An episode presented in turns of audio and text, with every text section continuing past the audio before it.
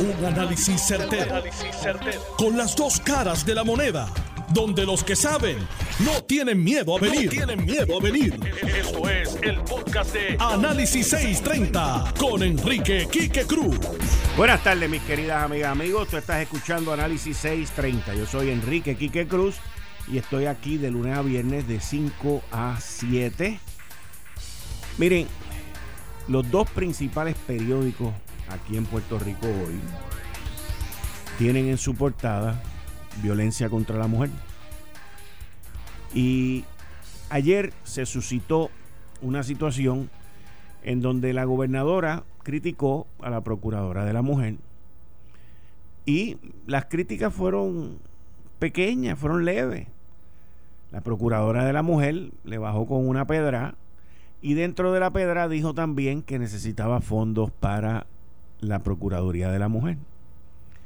La realidad de todo esto es que aquí no hay fondos para las Procuradurías, aquí no hay fondos para ese tipo de función y todas esas Procuradurías han ido recibiendo recortes de gasto. Pero la pregunta que, que yo me llevé ayer con esa reclamación por parte de la Procuradora de la Mujer y que hoy me llevo también me levanta la, curiosidad, la suspicacia, el pensamiento y el análisis. Ante las primeras dos planas del vocero y el periódico El Nuevo Día, una mencionando 18 mujeres desaparecidas, de 100 mujeres que tuvieron una situación, de las cuales 100 aparecieron y 18 no, un total de 118, y la del vocero sobre la violencia de género, y el pedido de la Procuraduría de la Mujer de más fondos. Y yo me cuestiono a mí mismo, y sé la contestación, pero es parte de mi análisis con ustedes, yo me cuestiono a mí mismo dónde el dinero, si fuese a haber algún dinero adicional, dónde el dinero sería más efectivo, más eficaz, más productivo. En la Procuraduría de la Mujer o en la División de la Policía de Puerto Rico que investiga los crímenes de violencia.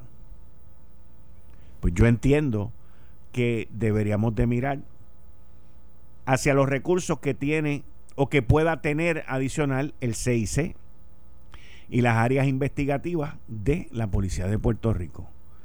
Porque ¿para qué se le va a dar más dinero a la Procuraduría de la Mujer?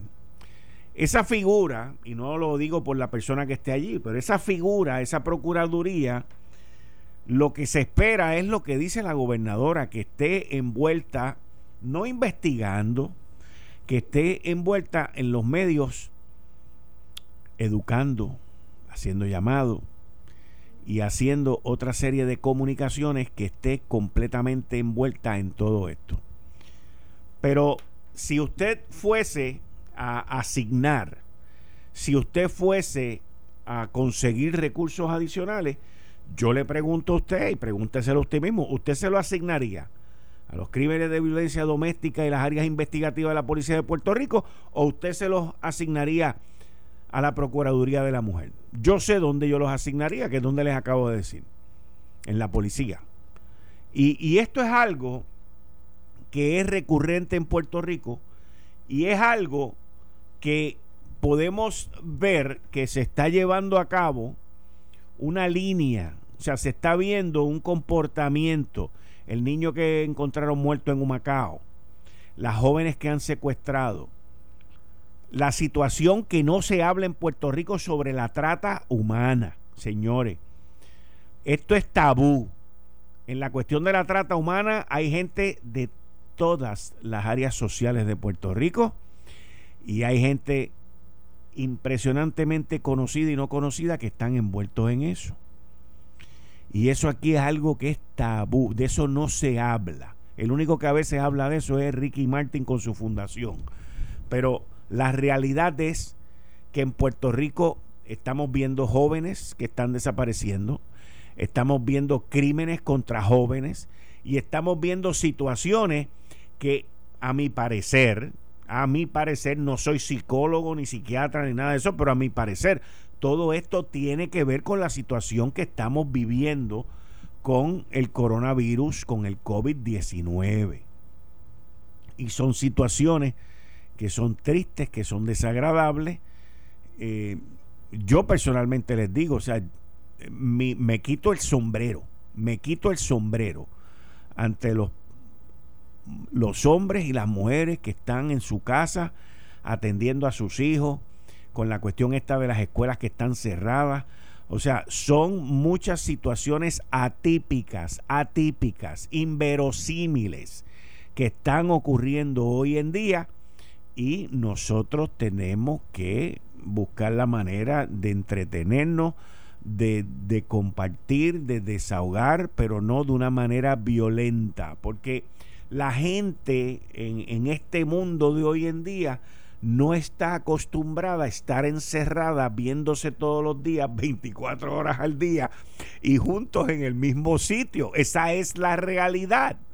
Esa es la verdad unos pocos como nosotros que somos afortunados nos podemos salir a trabajar y hacer otra serie de cosas, pero la realidad, digo, yo, yo, a mí me hablan hoy de los papás y las mamás, o de los abuelitos y las abuelitas, o de los tíos o las tías, o de la gente que están en sus casas haciendo de maestros y educando a sus hijos.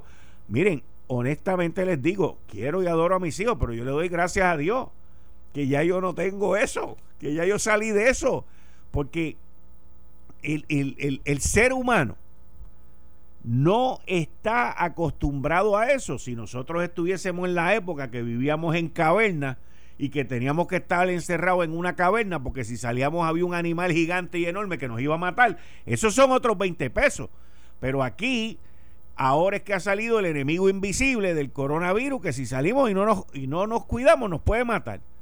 Pero las situaciones están tensas, están difíciles, sin contar el aspecto económico, que miles y miles de familias están viviendo con la situación económica, que un papá tiene que dejar de trabajar, que una mamá tiene que dejar de trabajar, que, el que paga la manutención o la pensión alimentaria no puede trabajar, que, o sea, son una cantidad de situaciones que levantan una serie de acciones y comportamientos a los cuales nunca antes estábamos expuestos.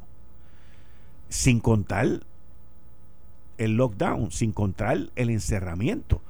O sea, son situaciones y entonces a la gente a veces se le vuela la tapa de los sesos y no puede ser así porque hay que eh, hemos nos han llevado a convivir, a convivir a estar mirándonos, a estar hablando y a estar compartiendo, lo cual antes no se hacía. Nosotros aprendimos a hacer eso con el huracán María, que nos dejó sin luz, pero esta situación es mucho peor. Así que hay distintas líneas de ayuda dentro del gobierno.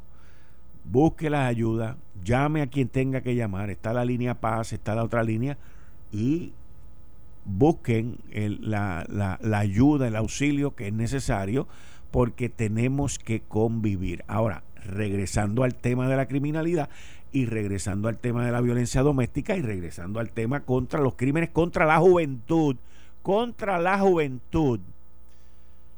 Pues miren, tenemos que movernos y tenemos que hacer. Nosotros estamos hoy con una policía estatal que está decapitada. Hay menos de 9 mil agentes para atender a 3 millones de habitantes, señores. Haga usted la matemática. Olvídese de eso. Haga usted la matemática.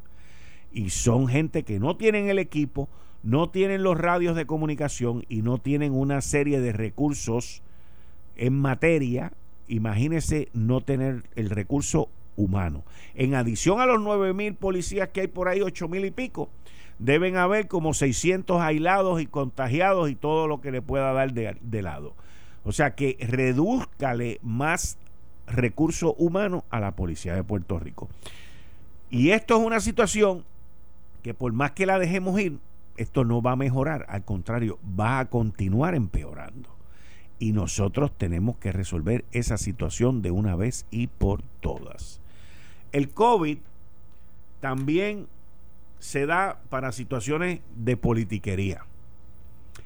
Especialmente cuando las cosas pues no están saliendo bien. ¿Y a qué me refiero?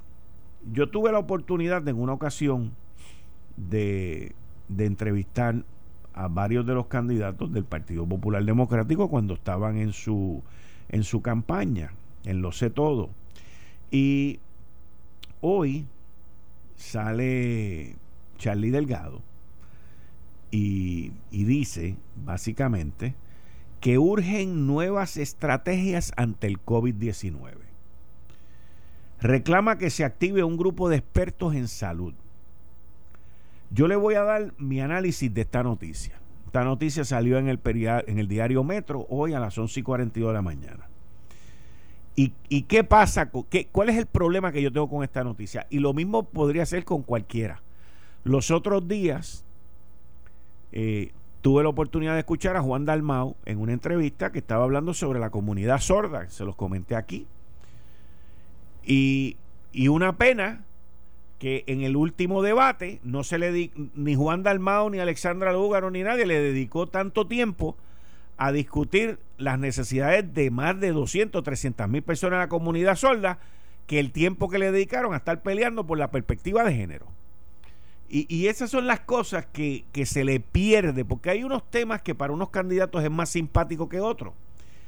Pero Charlie Delgado le solicita a la gobernadora hoy jueves que active un equipo de expertos en salud para establecer nuevas estrategias para atajar la programación del COVID, la propagación del COVID-19.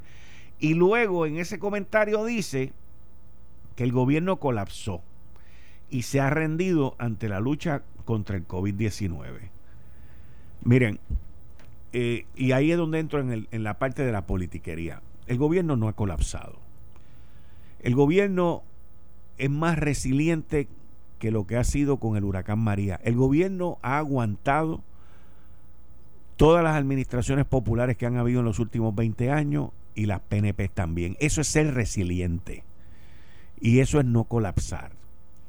El gobierno de Puerto Rico no ha colapsado porque tiene el dinero y tiene los recursos para esto. Pero esos recursos, quiero recordarle a los seis candidatos que están corriendo para la gobernación, esos recursos quien los provee es el gobierno de los Estados Unidos de América. Esos recursos nosotros los tenemos porque somos una colonia de los Estados Unidos. Si fuésemos un país independiente, el gobierno sí hubiese colapsado. El gobierno sí estaría mendigando el gobierno sí estaría viendo miles y miles de, de, muertos. ¿Y por qué digo eso? Porque estamos endeudados, porque no hay con qué pagar la deuda y porque ha sido mal administrado los recursos del gobierno de Puerto Rico por décadas de décadas. Así que no olvidemos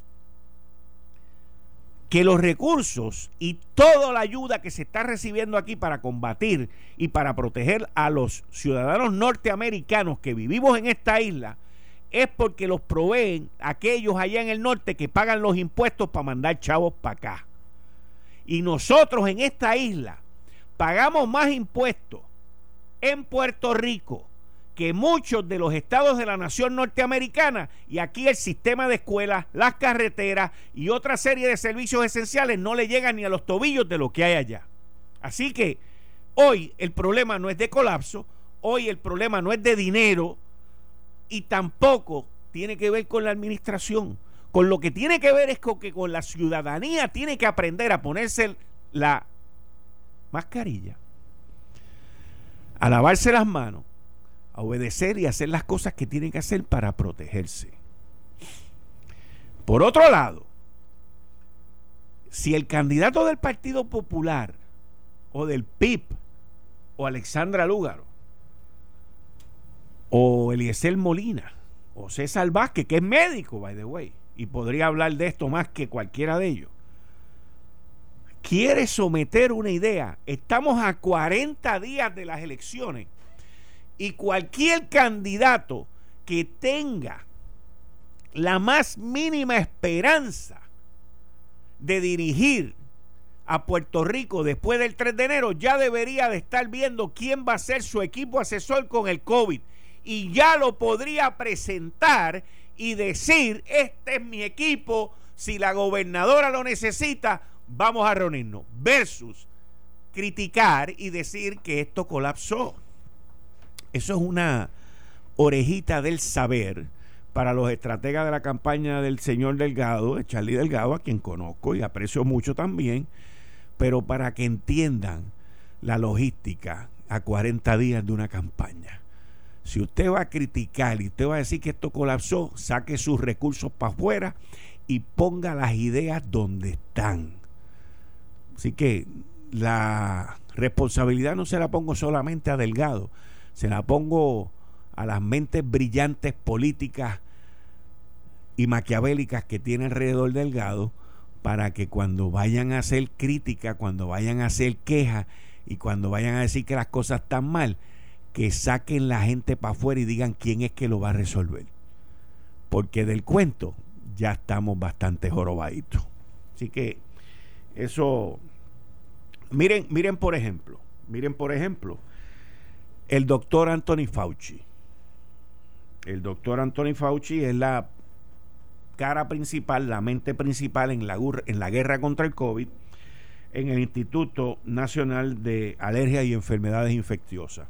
¿Qué dijo el doctor hoy? Le tiró sus jabs y le tiró sus bimbazos a Donald Trump y a los gobernadores también. Pero ¿qué fue lo que dijo Fauci hoy?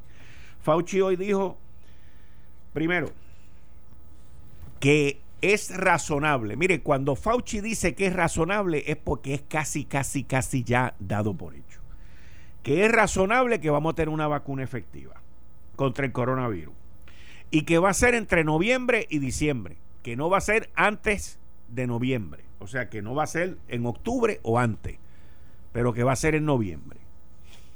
Y que cuando esa vacuna esté lista, aprobada por el Food and Drug Administration, que es la Administración de Drogas y Alimentos, él dice que esa vacuna se va a distribuir gratis, gratis para todos.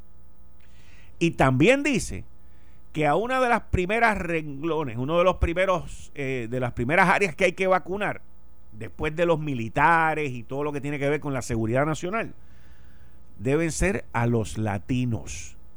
Porque aun cuando los latinos representan el 18% de la población, el 40% de esa población se ha infectado. Obviamente, hay muchos latinos que migran para, para los Estados Unidos a hacer trabajo, que están más expuestos, que no tienen acceso al trato médico, al tratamiento médico, y por eso es que el número es tan alto. Por eso es que él dice que de las primeras, de las primeras áreas que hay que vacunar es a los latinos, por todas esas razones y por todas esas determinantes sociales, según dice Fauci, que están latentes en los Estados Unidos. Él dice también que si le hubiesen hecho caso, el impacto hubiese sido mucho menor si hubiesen seguido sus recomendaciones. Por otro lado, hablando de politiquero, el gobernador de Nueva York, Andrew Cuomo, dice que él va a tener sus propios científicos y sus propios expertos para validar la vacuna. Eso es politiquería 101, señores politiquería 101.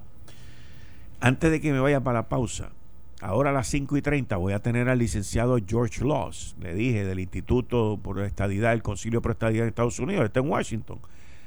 Y le vamos a preguntar por qué fue que Grijalba decidió cancelar la vista esa. Yo sé que fue porque no le iba a salir bien a quien él quería proteger pero George Loss nos va a dar su teoría. Eh, estás escuchando el podcast de Noti1. Análisis 630 con Enrique Quique Cruz. 5 y 35 de la tarde de hoy, jueves 24 de septiembre. Tú estás escuchando Análisis 630. Yo soy Enrique Quique Cruz y estoy aquí de lunes a viernes de 5 a 7. Y como les había dicho, en línea telefónica tengo al licenciado George Laws desde Washington. Buenas tardes, George. Bienvenido como siempre aquí a Análisis 630. Gracias, Kike. Buenas tardes a ti y a la red de audiencia. Bueno, eh, la oficina del congresista Grijalba confirmó que habían pospuesto eh, hasta nuevo aviso la audiencia y y entonces los rumores son por ahí de que habían problemas, habían, dice esta noticia de, de dice, era un secreto a voces las tensiones de la dirección del comité con los partidos Nuevo Progresista y Popular sobre la organización de la audiencia a la que originalmente habían sido convocados académicos.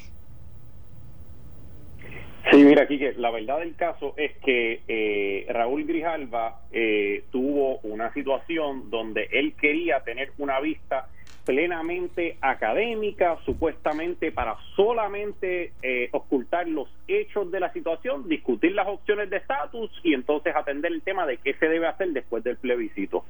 Pero cuando él comienza a conformar la composición del panel eh, eh, que iba a estar dando testimonio, comete el primer error, que es que invita a tres panelistas este, que favorecen la soberanía y la independencia y solamente un panelista que este, apoya la estadidad y no le da oportunidad a la minoría del comité, que son los, los republicanos, a que presenten un, eh, este, un testigo.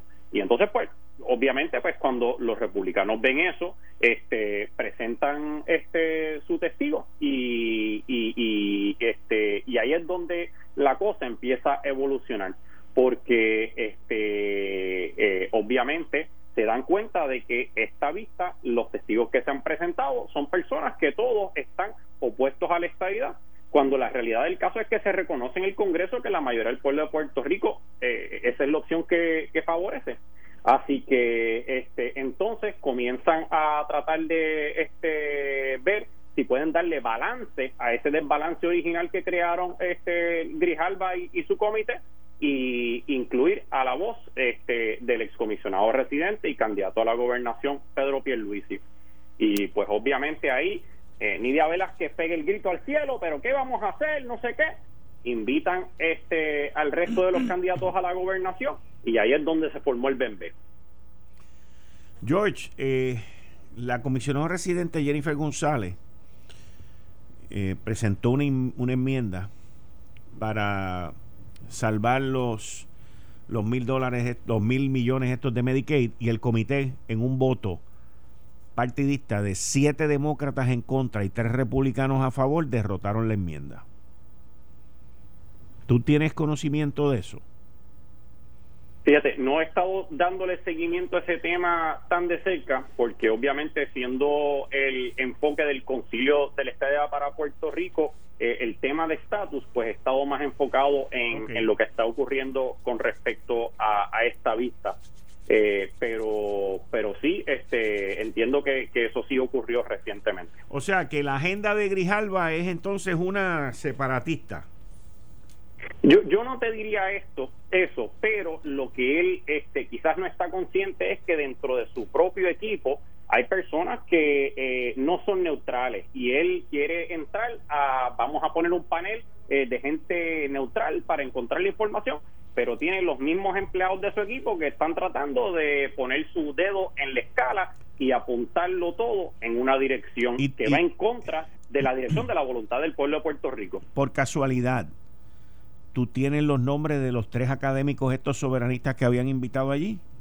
Claro que sí, claro no que sí. me digas tú, pues se dime. Ha reportado públicamente. Entre ellos, obviamente, el ex candidato a comisionado residente, Rafael Coxalomar, que ahora es un profesor en la Universidad de Washington, D.C. Okay. Este, le, eh, Anet Martínez Orbona, este, que trabaja en los asuntos de derechos humanos a nivel internacional y siempre está trabajando para eh, desligar el tema de los, la ciudadanía este, eh, americana de los puertorriqueños y convertirlo en un tema de derechos humanos internacionales, donde debería ser las Naciones Unidas los que bregan con el tema, que, obviamente es algo absurdo y, y, no es efectivo tampoco. ¿Y la tercera persona? entonces el otro es el profesor constitucionalista Efren Rivera Ramos, que es una persona sumamente seria, sumamente conocedora, pero claramente establecido con unos credenciales independentistas completos.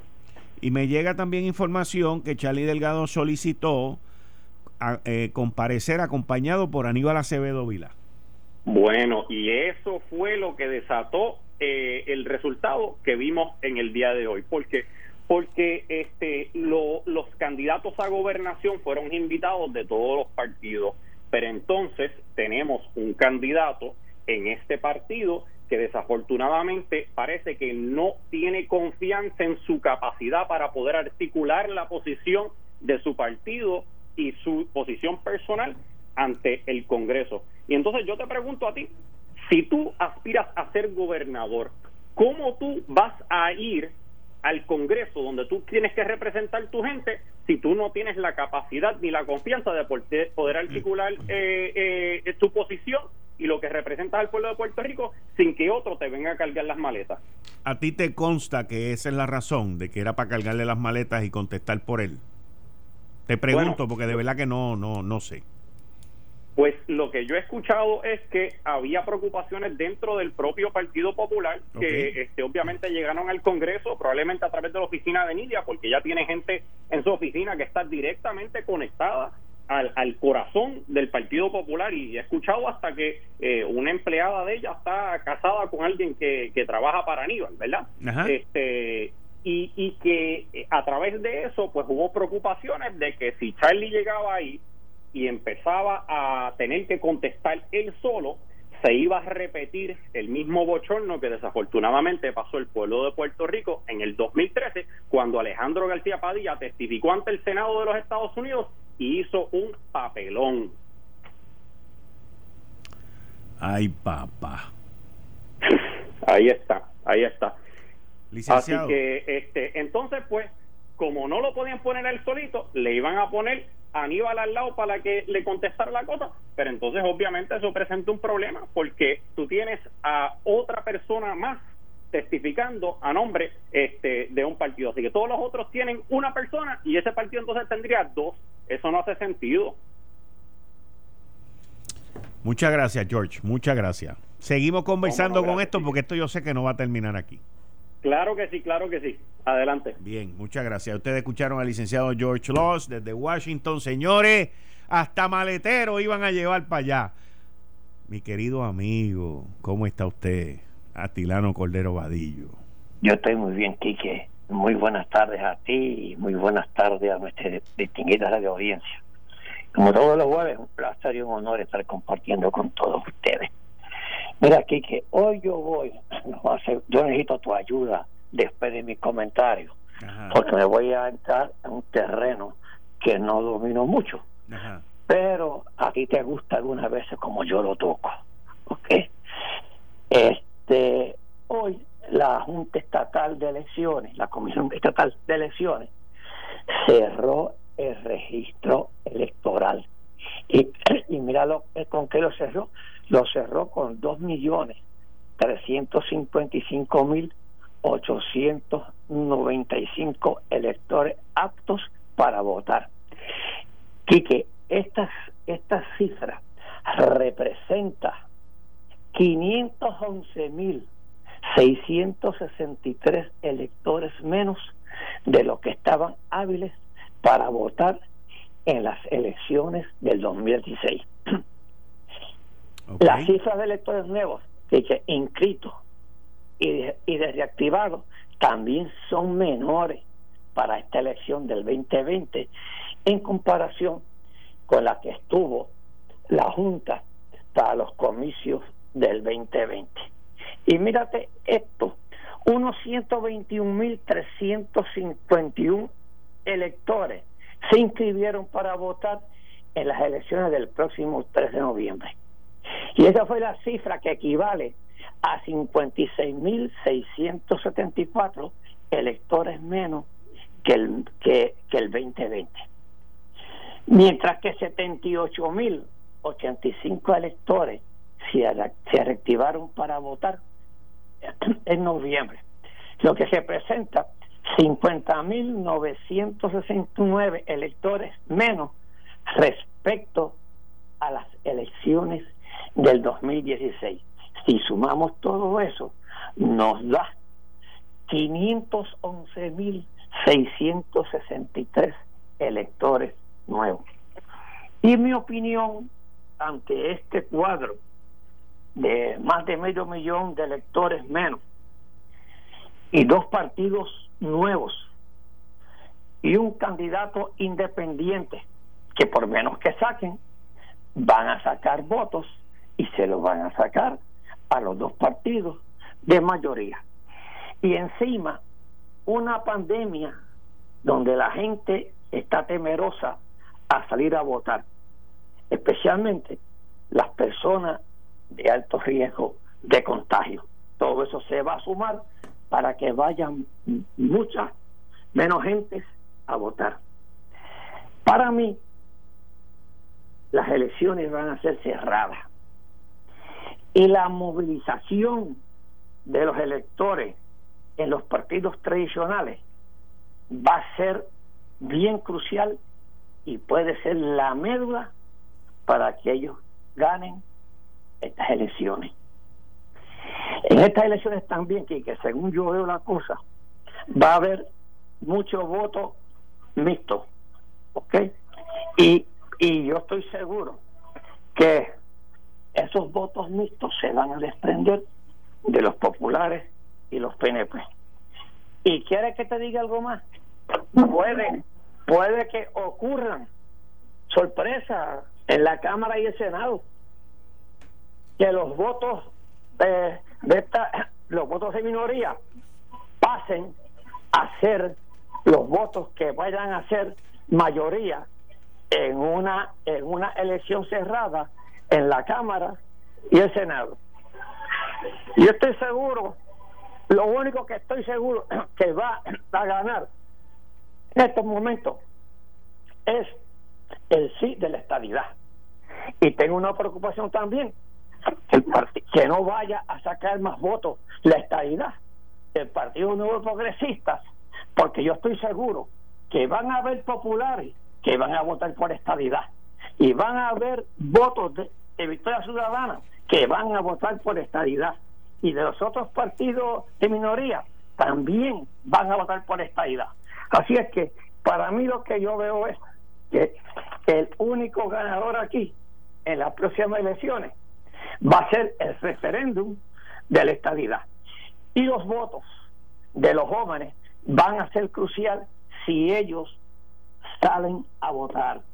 Si no salen a votar, van a ser más cerradas las elecciones. Eh, de, de todo, me, me gusta tu análisis, by the way, como siempre, pero este me gusta más que nunca. ¿Ok? Porque sí, y, esto, y, esto, y esto que te voy a decir lo estoy diciendo serio, o sea, no es broma, nosotros bromeamos de vez en cuando y todo esto, pero esto es serio. Yo concurro contigo y escribí una columna hace como tres semanas en el Nuevo Día donde yo decía que yo no sabía cuál era la histeria con el plebiscito porque la estadidad va a barrer, la estadidad va a barrer. Es que va sola, va ah, sola la estadidad. Ahora, ahora, y también concurro con lo que entiendo que tú me dices, que el PNP va a ganar. Bueno, no, yo, yo no he dicho eso. Bueno, eso fue lo que yo entendí. Yo, eh, eso fue lo que, yo entendí, porque tú, tú dijiste, tú dijiste, tú dijiste, tú dijiste, escúchame. Y por eso es que te dije que voy serio con esto. yo, dije que el, no, eh, yo dije que el PNP, que, que el, el ideal de estabilidad va a sacar más votos que el PNP. Exacto. Pero no dije que el PNP pues, va a ganar las elecciones. Es casi, casi lo mismo. Lo que pasa es que lo tienes en el subconsciente. No me confunda. No, yo no te estoy confundiendo.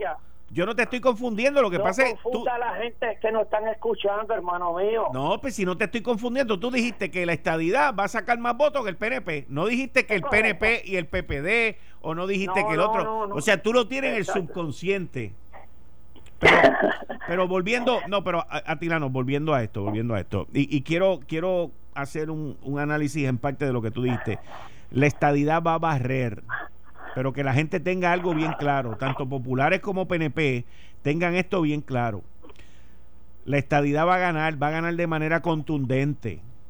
Con mucha probabilidad, estoy 100% de acuerdo contigo que va a sacar la estadidad más votos que el candidato que gane la gobernación eso es lo que tú quieres decir.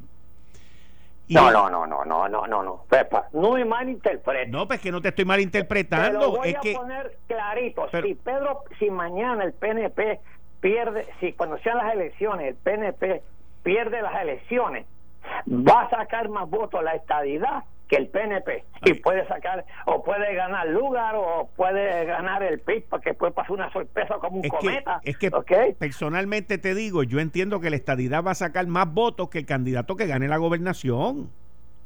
Por el PNP. No, no, por cualquier partido, Atilano, por, cualquier partido. si fue lo mismo que tú dijiste, que tú lo dijiste, tú lo dijiste, y, estoy de acuerdo contigo. La estadidad va a sacar más votos que el candidato que gane la gobernación. Eso va a ser así. Eso va a ser así. Pero la gente tiene que entender algo. La gente tiene que entender algo que es bien importante. Esto no es suficiente con que gane la estadidad. Porque si ganan los populares, nos llevaron, la última vez que la estadidad ganó en Puerto Rico, los populares nos llevaron a la quiebra y ahora se inventarán otra cosa. Me vas a hacer caer en, el, en el fango político y no voy a caer ahí, ¿ok? No voy a caer ahí. Yo, yo a mí me da lo mismo que ganen los populares que los PNP. la estadidad no está avalada por el Congreso de los Estados Unidos y va a seguir la misma cosa. Oye, eso es bueno.